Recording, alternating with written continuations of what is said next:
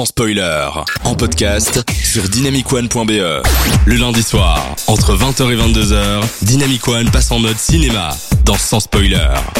Merci d'être avec nous dans Sans Spoiler sur Dynamic One. C'est votre émission cinéma et FX va nous parler de Robocop. Tout à fait. Donc si je vous dis film d'action culte des années 80-90, vous devriez penser directement à Terminator, Rambo, Die Hard ou Robocop, dont le design iconique est devenu emblématique de cette époque du cinéma. Vous ne voyez pas ce robot humanoïde tout gris avec une fente rouge pour les yeux et un pistolet un peu futuriste. Robocop, c'est lui. Et il n'était pas trop destiné à le devenir d'ailleurs. Robocop est à la base un homme, dans le coma, ressuscité pour fusionner avec une machine dans le cadre d'un projet pilote visant à créer une armée de super policiers qui détecterait toutes les infractions et ne faillirait jamais. Nous sommes en 2043 à Détroit, et ce projet est lancé par l'OCP, l'Omni-Cartel des Produits, une immense entreprise en charge de la police de la ville, mais aussi productrice de robots et d'armes en tout genre. Cependant, Détroit est ravagé par les crimes en tout genre, et en vue d'augmenter la valeur de leur future construction immobilière, l'OCP veut donc purger la ville de tout crime avec ce nouveau projet de police robotique. Robocop va donc écumer la ville à la recherche de criminels à corriger.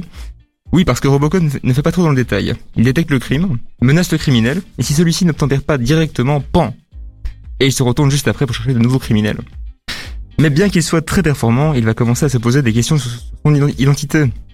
Et c'est un thème très bien abordé par le film et que je ne vous spoilerai donc pas, mais ça donne un vrai fil rouge. Et ce qui est drôle avec ce film, c'est le contraste entre ses scènes d'action et sa violence très crue, avec un contexte et une histoire parodique et cynique, qui critique au fond la violence, la corruption, le traitement de l'information par les médias et même le fascisme. Mais quelqu'un qui rechercherait pardon, justement un simple film violent y trouverait tout à fait son compte aussi. Le film avait en tout cas divisé à l'époque, certains y voyant un pamphlet contre la police, d'autres au contraire un éloge des politiques sécuritaires et de répression. Ouais, donc c'est plus politique qu'on ne le croit en fait. Il est en tout cas euh, clair que malgré son ton satirique, le film est plus nuancé et intelligent qu'il n'y paraît. Ok. Et la question qui fâche pour les films d'action de l'avant-image de synthèse, est-ce que les effets spéciaux ne sont pas trop ridicules ou kitsch en 2021 Étrangement, non. Les combats sont assez gore, mais c'est une violence exagérée, et leur manque de réalisme ne sont donc pas et, même amusants.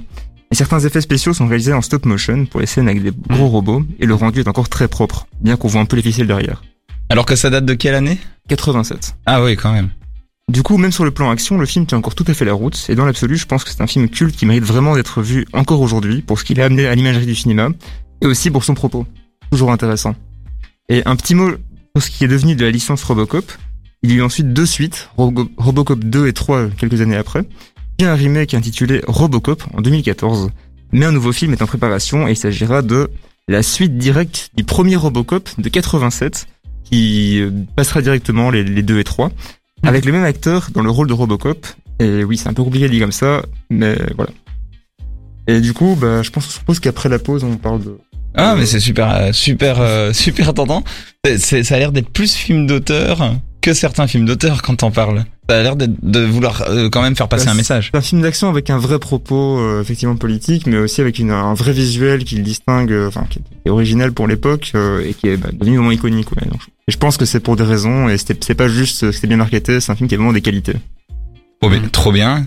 Thierry, tu l'avais déjà vu ce film? Ouais, ouais, je l'ai vu, euh, je l'ai vu il y a quelques années, mais, mais, mais pas il y a si longtemps que ça. Et euh, alors, j'ai trouvé extrêmement violent. C'est vrai qu'on est dans euh, cette violence des années 80 où euh, le sang explose comme dans l'arme fatale et tout. Et je sais que Mhm.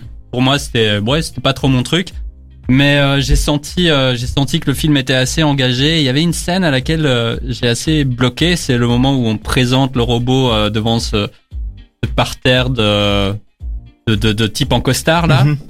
La mise en scène, elle faisait un truc bizarre où le robot était juste devant la tête de la femme, tu la voyais pas. Il y a un truc très space.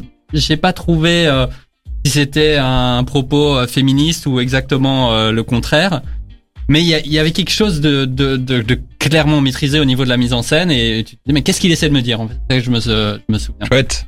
Ouais. Chouette. Robert, toi aussi? Euh, ouais, mais moi, ça fait assez longtemps que j'ai plus vu le film, donc euh, j'ai pas beaucoup de souvenirs.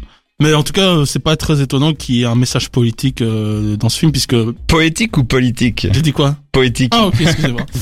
Bah ça peut être aussi politique hein, en même temps. Enfin euh, poétique et poétique.